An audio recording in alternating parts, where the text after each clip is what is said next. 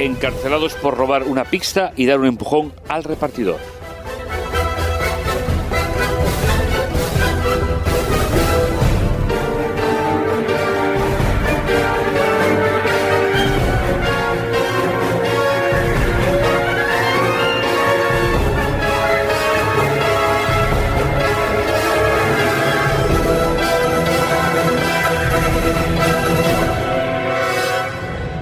Un juego, un juego de adolescentes ha terminado, con alguno de ellos con sus huesos en prisión.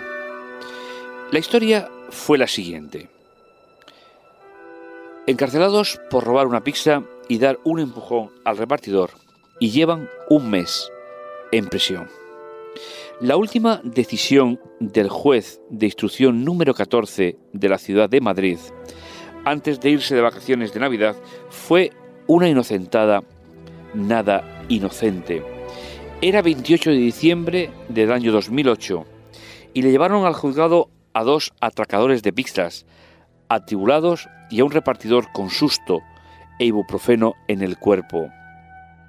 Unas horas antes de esa comparecencia surrealista, David y Enrique habían protagonizado una gamberrada de invierno que les ha costado de momento llevar un mes en prisión.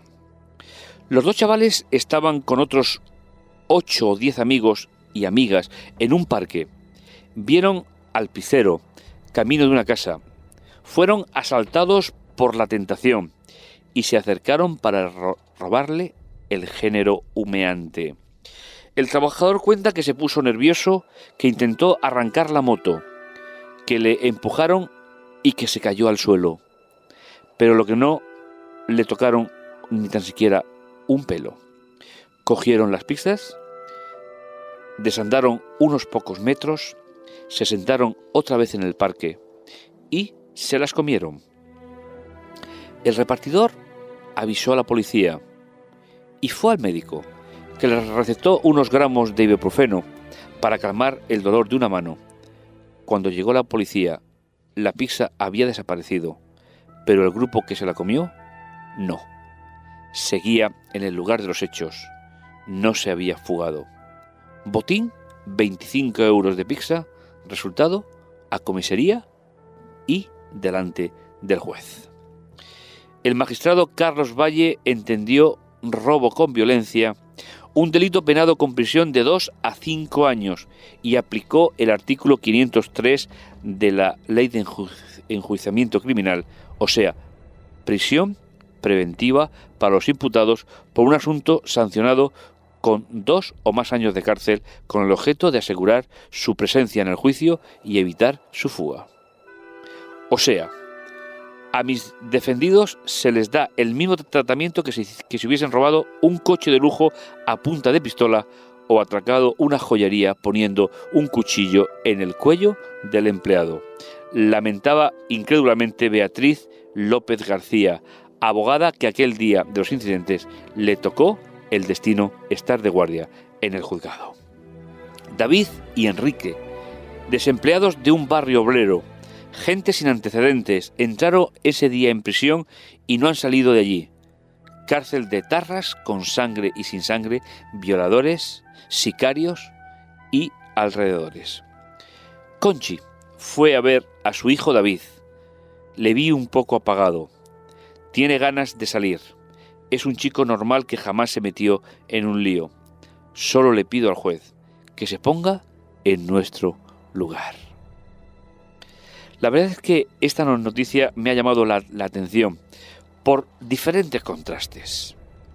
No voy a justificar desde aquí la acción deshonesta de esos jóvenes frente a ese chico que simplemente estaba trabajando y simplemente estaba llevando lo que la empresa le había encomendado.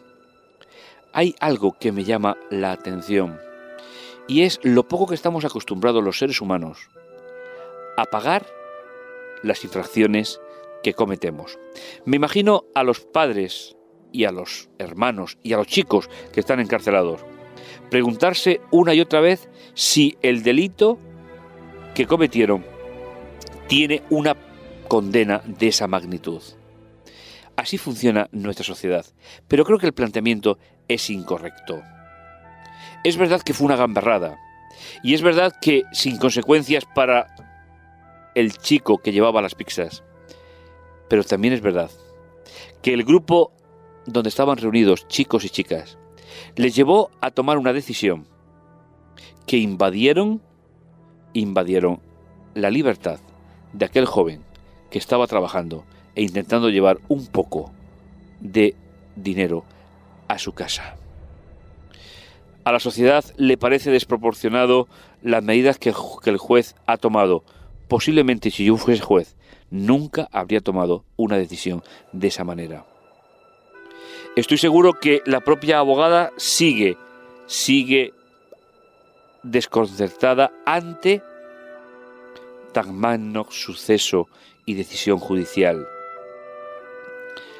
Pero, ¿qué está pasando en nuestra sociedad para que alguien intente robar una pizza?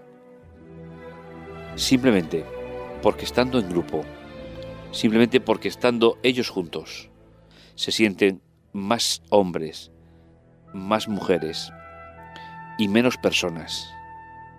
Yo no voy a evaluar la sentencia, no soy quien para ello, ni tengo tan siquiera todos los, los datos para ello. Pero, ¿qué ha juzgado el juez? ¿El delito o la intención? Yo sé que muchos de vosotros nos comentaríais, ¿se puede juzgar una intención? No siempre es cierto. Pero es verdad que no fue a punta de pistola.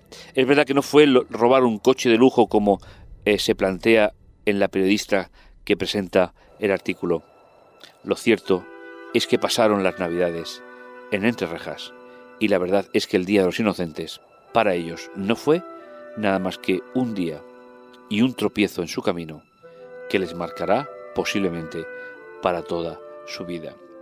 Es verdad que yo no sé si yo habría aplicado el eh, epígrafe robo con violencia y no sé si le, habría aplicado el artículo 503 de la ley de enjuiciamiento criminal. Ni soy juez, ni tengo preparación para ello. Pero lo cierto, lo cierto es que están en prisión simplemente por haber perdido un poco de vista, por haber perdido el objetivo de lo que es la propiedad privada y la libertad de la persona que termina y empieza donde comienza la del otro.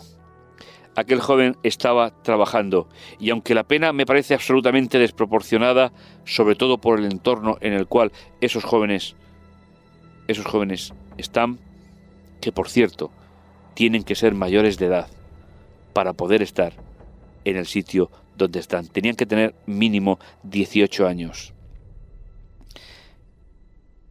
Una simple broma en el Día de los Inocentes les ha llevado, con sus huesos, a llevar más de 30 días en prisión, simplemente porque el juez ha entendido que si los dejaba en libertad, posiblemente se fugaran o no se presentaran al juicio. Pero vayamos a la raíz. ¿Qué lleva a un grupo que está reunido en un parque a violar los derechos de los demás? Es un signo preocupante de nuestra sociedad. Y repito, no soy capaz a evaluar si el juez tiene o no tiene razón porque no soy un jurista. Me sorprende. Me sorprende y más con lo que ha llovido en los últimos días en la justicia española, cuando personas que han sido declaradas como asesinos o terroristas están fuera de la prisión simplemente por otros condicionantes. Pero no quiero ver, no quiero ver que la justicia de nuestro país juega con grandes o pequeños, no quiero ver eso, me quiero parar en el aspecto ¿Qué es lo que lleva a un grupo que están pasando un rato a convertirse en delincuentes? Algo está fallando en nuestra sociedad, alguna estructura no funciona, no funciona bien. Es verdad que el artículo hace muchísimo hincapié en la situación que están viviendo estos jóvenes y repito, yo creo que yo no lo habría aplicado.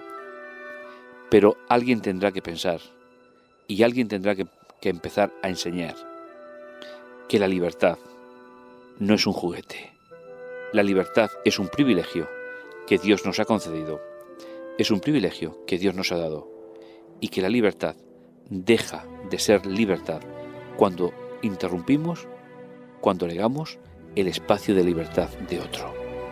Aquel joven estaba simplemente trabajando y los otros jóvenes, pues simplemente invadieron su lugar e invadieron su sitio. Aunque la sentencia es absolutamente desproporcionada, lo que sí puedo decir es que aquel grupo de jóvenes no supo emplear la libertad que Dios les había concedido. Y al romperla, cometieron un error. Aunque las consecuencias sean desproporcionadas, deberían de pensar que ellos estaban libremente con sus amigos y aquel joven estaba simplemente trabajando y llevando a cabo su labor. Debemos de aprender en esta sociedad que la libertad comienza respetando a todos y en todo momento. Producido por hopmedia.es